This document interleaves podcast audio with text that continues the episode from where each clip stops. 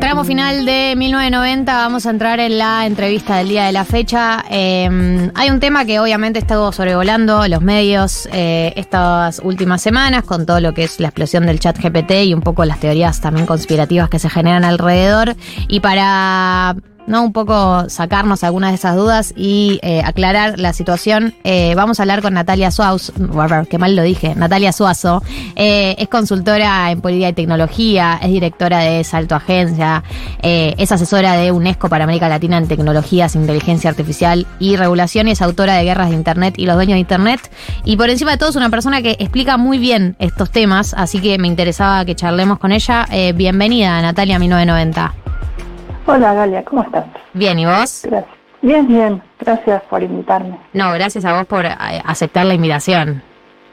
Bueno, un gusto, un gusto hablar con vos y con los chicos. Bueno, arranco, estoy, estoy escuchando como rara. De, ¿Ahí estamos mejor? Sí, ahí me escucho mejor. Em, tengo una primera pregunta que eh, tiene que ver con eh, todas las los miedos que aparecen a raíz de esta última oleada vinculada a la inteligencia artificial. Y es si compartís vos algunos de esos miedos, si te lo tomás con tranquilidad, si crees que hay que ser cauto, cómo, cómo te vinculás vos, que obviamente manejas mucha más información que cualquiera de nosotros. Eh, a ver, yo como trabajo en estos temas estoy acostumbrada y siempre digo que toda tecnología cuando está en el momento del hype, ¿no? En ese momento de, oh, ¿qué es esto? produce dos sentimientos muy fuertes al mismo tiempo que pueden parecer contradictorios, pero en general los producen todas las tecnologías, que son uno, la total libertad y el otro, el total miedo. Es decir, esta tecnología nos va a liberar de un montón de cosas, nos va a resolver, no sé, eh, un montón de cosas rutinarias, nos va a ayudar, eh, nos va a resolver problemas, todo lo bueno, de la el tecnooptimismo, ¿no? Eh, todo, lo, bueno que viene con la tecnología exageradamente, los gurús de las tecnologías, en general los vendedores de las tecnologías y los influencers que un poco llevan esa bandera en la guerra, ¿no? Y por el otro lado está como el miedo exagerado en todos los problemas que nos pueden generar las tecnologías, que es, bueno, nos va a quitar el trabajo, nos van a vigilar, no, bueno, todas estas cuestiones. Esto siempre sucede con cualquier tecnología que, que irrumpa, no sé, lo mismo, con la tele cuando estaba la radio, o sea, con cualquier tecnología, con, eh, con internet cuando apareció, con las tecnologías de con cualquier tecnología, con, con el auto cuando antes estaban las carretas, el auto es una tecnología, con todas en la historia, si buscas la historia de la tecnología. Ahora, en medio de eso, eh, yo suelo decir que hay eh, ese gris que es, bueno, cómo comprendemos lo más profundo, cómo nos explicamos la tecnología, que es lo que no se habla. ¿Por qué? Porque es difícil porque implica que entendamos, por un lado, qué hace este artefacto nuevo, que en general siempre tiene algo de viejo, es decir, la inteligencia artificial es de 1956, los chatbots son de la década de 60, y los, y, los cambios, por ejemplo, en, el trabajo eh, existieron de siempre y los cambios profundos en el trabajo, por lo menos te diría en la época moderna, existen desde la revolución industrial. Entonces, todo eso te da paja, decís, uy, no, bueno, entonces mejor pensar que es todo malo o todo bueno. es como la, es la escapatoria fácil. Eh, por eso tendemos más a pensar en todo lo malo o todo lo bueno como un extremo. Eh, te voy a eh, encaro primero por lo malo, el peor de los escenarios, escenario Terminator, escenario, escenario, la inteligencia artificial. ¿Existe un escenario donde desarrolle conciencia propia, por ejemplo? Es muy difícil. Es una buena pregunta, pero es muy difícil. ¿Por qué? Supongamos chat GPT como lo que está súper hypeado ahora. ¿Qué puede hacer eh, una inteligencia artificial generativa, que es la eh, chat GPT, que es generar algo con datos, o sea, generar algo que no existía a partir de datos que existen? Porque los datos de, de OpenAI son datos que están en algún lado, que se van ordenando a través de una cosa que se llama red neuronales que va encontrando patrones y similitudes Entonces vos le decís, no sé, eh, inventamos una historia con un pato y agarra un pato y agarra una estructura de una historia y te inventa una historia con un pato, supongamos. Em, lo que va a hacer es crearte algo con algo que ya estaba, pero no va a poder eh, salirse mucho de esa estructura. Alguien, eh, alguien no, un autor que se llama Jim Morozov, que es un tecnólogo conocido, bielorruso, el otro día escribía que eh, Duchamp en algún momento dijo eh, un, un inodoro puede ser más que un inodoro, puede ser una obra de arte. Y esa capacidad de decir un inodoro, además de un inodoro, puede ser una obra de arte, es algo que tiene que ver con un tipo de inteligencia, que es una inteligencia de otro tipo, creativa. Claro. Sí, sí, que, se sale por ahí del de, eh, estudio de patrones, que se sale de, eh, no sé, pienso la, manera lógica, planificable, científica de pensar las cosas. Exacto, y como bien decís, como esa, esa cosa lógica, racional, sí, la puede hacer la, la llamada eso también habría que discutir, la inteligencia artificial, pero, y una cosa que, que, el, que decía interesante respecto a eso es, eh, para que esas distintas inteligencias y distintas creatividades puedan seguir nutriéndonos, porque no hay que olvidarse que, que toda esta creatividad que, de la cual nos nutrimos como humanidad desde hace mucho tiempo, se nutre apoyando a las artes, apoyando a la, música, al cine, etcétera, etcétera, eh, tiene que seguir siendo apoyada, tenemos que seguir nutriendo eso que, que, que, hace lo distinto. Porque yo te diría que, que, mi miedo en todo caso no es si puede pensar por sí misma y convertirse en Robocop o en Terminator, eh, sino eh, que no perdamos esas cosas que, que nos hacen asombrarnos. Totalmente. Sí, sí. Más, allá de los asombros por la naturaleza, pero los asombros por...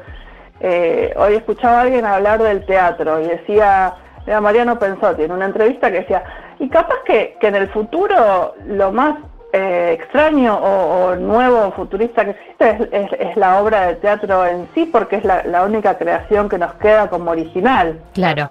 No, sí, eh, pensaba, mm, hace poco también hicimos una nota en la semana sobre este tema y pensaba cómo em, eh, en, este escenario, que me parece que es una de las conversaciones que se está teniendo, que es el rol de los trabajos, ¿no? O qué, qué, qué trabajos va a reemplazar la inteligencia artificial. Hay virtudes del ser humano en, en el trabajo que no tienen que ver con eh, la cantidad de datos recopilados, con la, manera de unir, que tiene que ver con eh, algo de lo que vos decís, decías recién, que tiene que ver con la creatividad, que tiene que ver con salirse del molde, que tiene que ver con la valentía, con la audacia, con la personalidad, que pienso, eso por ahí, no sé si es tan fácil eh, de reemplazar. No, totalmente. Eso no es fácil de reemplazar mientras también eso se, se conserve y haya una valoración de eso, ¿no? Mientras siga siendo valioso. Em, el trabajo siempre cambió. El trabajo siempre estuvo en transformación. de lo que nosotros trabajamos hoy no es de lo mismo que trabajaban nuestros padres o nuestras madres. Eh, el trabajo siempre va cambiando no, tenés un miedo ahí con respecto a, esta, una de las, de las cosas de las que se habla, que es la pérdida de puestos de trabajo?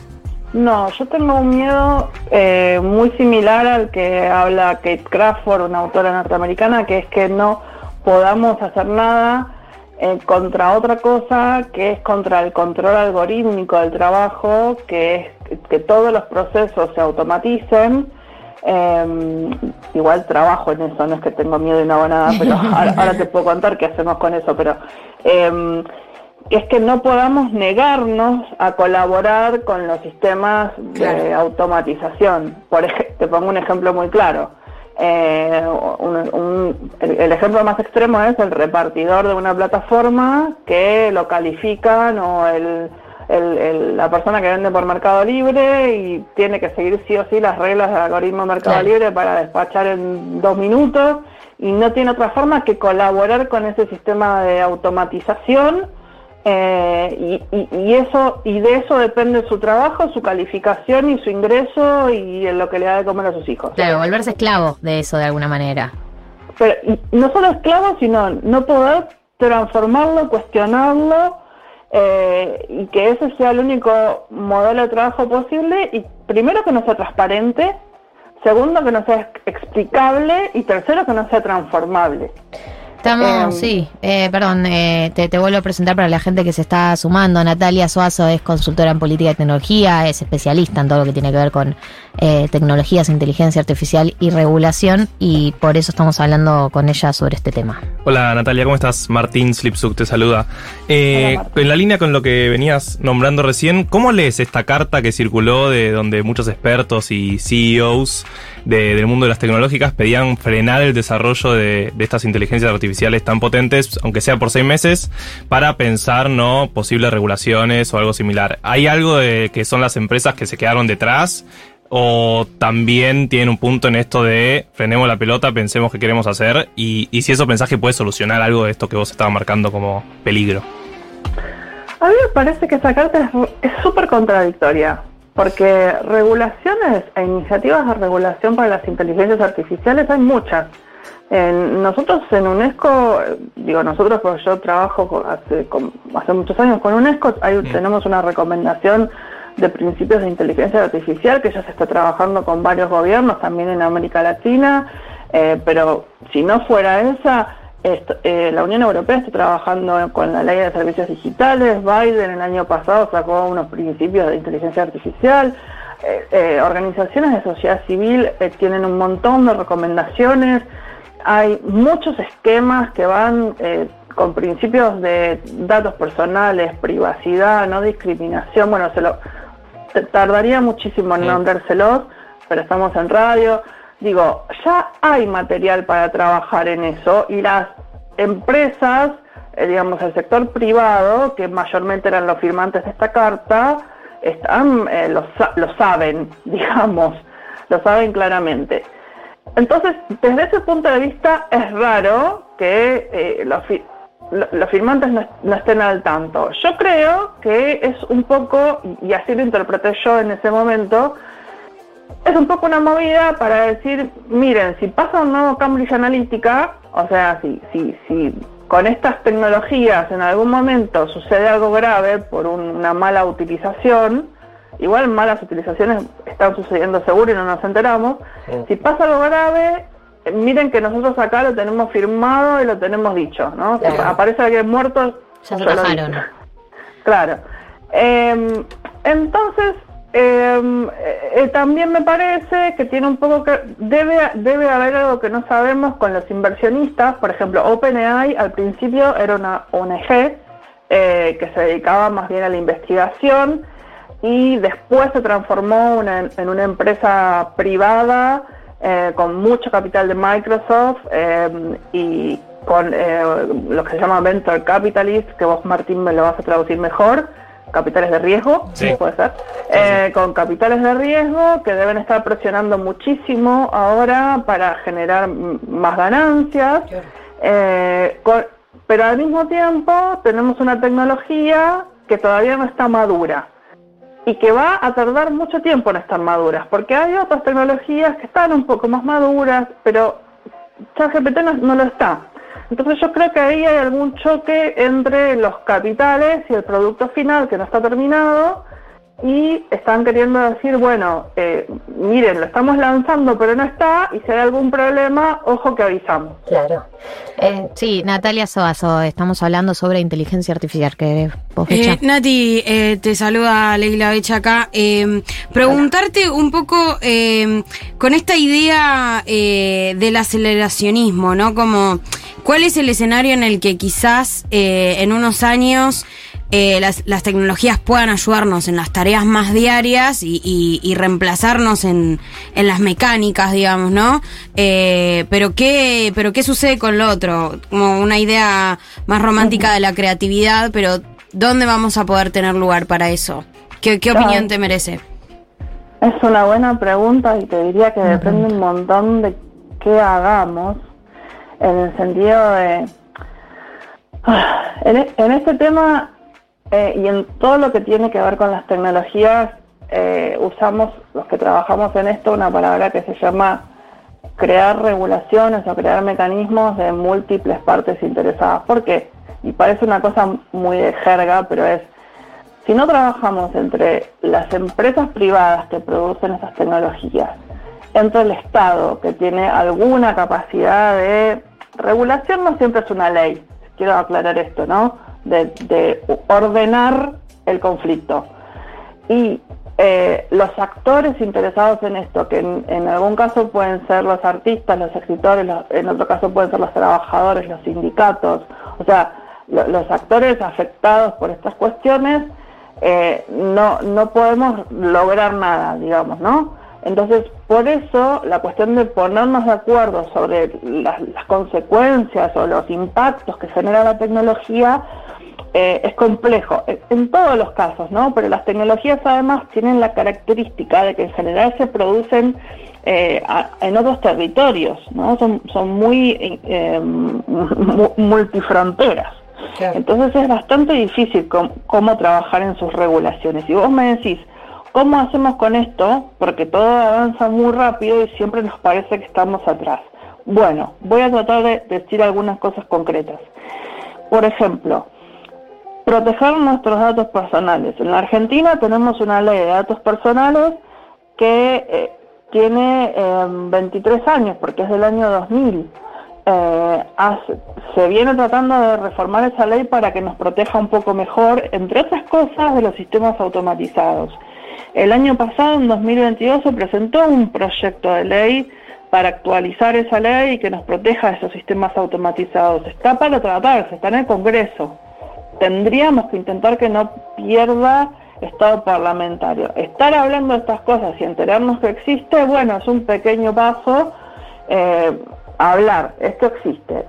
Después, tenemos una ley que también está tratando, está reformándose, hay un proyecto de reforma ahora para eh, ciberseguridad. Em, y después cada, cada, actor de la sociedad que vea transformado su trabajo con estas cosas, em, eh, tiene que trabajar fuertemente para, para ir viendo cómo afecta en su profesión y qué puede hacer con esto. Em, si esto no sucede, las empresas van a seguir avanzando en este aceleracionismo que vos bien mencionás, el, el, vendedor de tecnología siempre va a estar. Entonces se trata, la verdad, de lo mismo que hacemos con todas las cosas. O nos juntamos claro. o sonamos. Claro, si nos organizamos más o menos nos podemos adaptar. Exacto. Eh, es Natalia Suazo, es consultora en política y tecnología, eh, labura con la UNESCO en eh, todo lo que tiene que ver con inteligencia artificial, tecnologías y regulaciones, autora de Guerras de Internet y los dueños de Internet y ha pasado por 1990. Gracias por tomarte un rato para hablar con nosotros. Gracias Galia, gracias Martín. Que tengas un lindo fin de semana. Escuchamos un temita y ya cerramos.